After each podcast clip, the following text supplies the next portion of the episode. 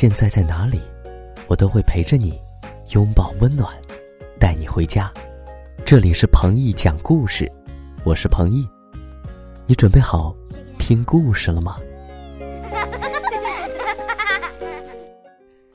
今天故事的名字叫做《爱炫耀的猴子》。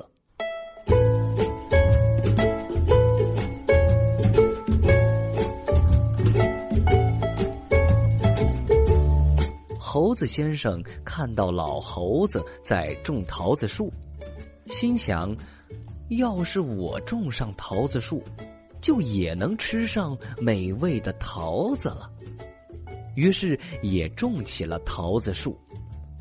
他每天浇水，桃子树也慢慢长大。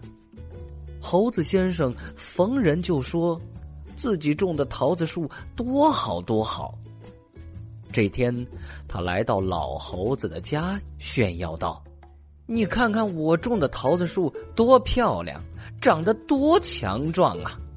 老猴子没有理会猴子先生，默默的在一旁给桃子树施肥浇水。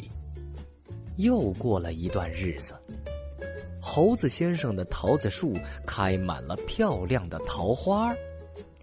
猴子先生又到处炫耀，自己种的桃子树是如何如何的好。看到老猴子，便上前讥讽的说：“嘿呦，你看看我的桃树，都已经开满了漂亮的花朵，四处芬芳了。你种的桃子树一定没我的好。”你也不看看，你都这么老了，做事肯定不如我呀。老猴子还是一样，一句话也不说。桃子树终于结满了果实，猴子先生拿着自己从树上摘的桃子，跑到老猴子那里炫耀，结果来到老猴子的果园。看到老猴子果园里的桃子树上也挂满了鲜美的桃子，这桃子比自己的还要大，还要鲜美。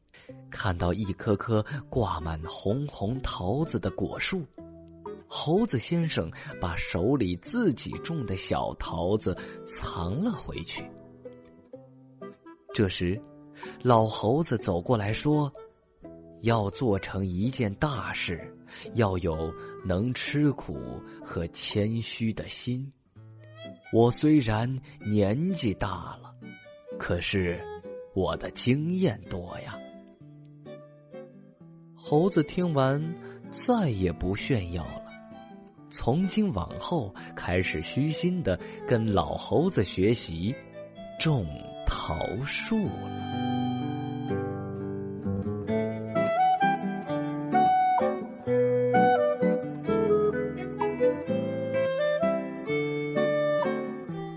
故事讲完了，孩子们，这篇故事告诉我们一个什么道理呀？不管是做人、做猴子、做动物啊，都要懂得谦逊，尤其是对待我们的长辈。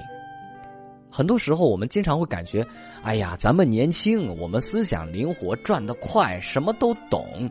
没错，这的确是我们的优势。但是，嗯，长者之所以成为长者。不但是他们的知识储备，还有品格、品性，以及他们的经历和阅历。